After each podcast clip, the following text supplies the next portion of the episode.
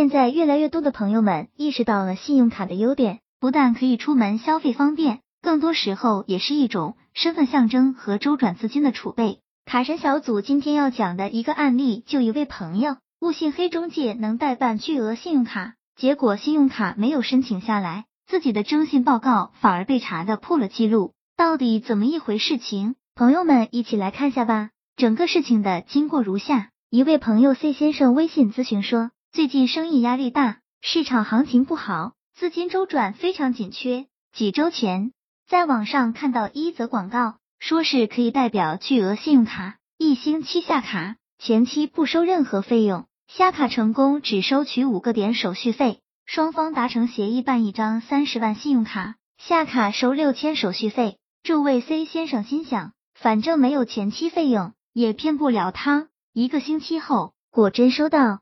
了一张信用卡，这时对方要求他交了手续费才可以开通激活卡。这位 C 先生之前也或多或少听过代办经常被骗的事情，于是自己先打电话到信用卡中心咨询自己有没有办这家银行信用卡。信用卡中心回答是没有。C 先生知道该是伪卡，所以拒绝支付手续费。银行卡中心工作人员告诉他。可以自己去银行官网或者银行柜台申请信用卡。点 C 先生连续申请了三家银行的信用卡都被拒，后来查下征信，发现短短几天时间被中介恶意给他申请信用卡贷款，二到三天时间被查了一百多次征信，各种信用卡审批、网贷查询等等，征信被弄得一塌糊涂。整个事情的经过就是这样，朋友们可以一起看下分析下。卡神小组总结。有经验的朋友们可以看出问题在哪儿。一说申请三十万额度的信用卡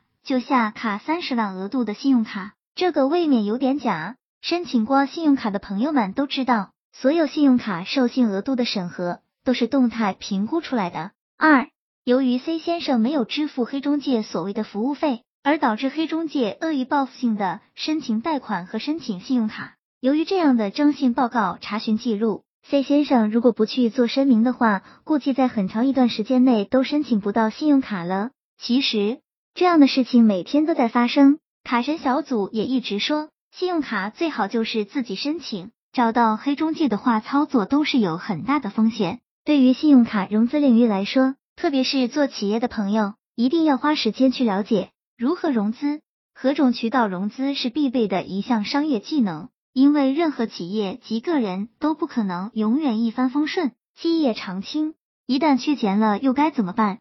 是把所有希望寄托在别人身上，还是自己身上？卡神小组一直说，知识就是财富，希望这个资料对朋友们有所帮助。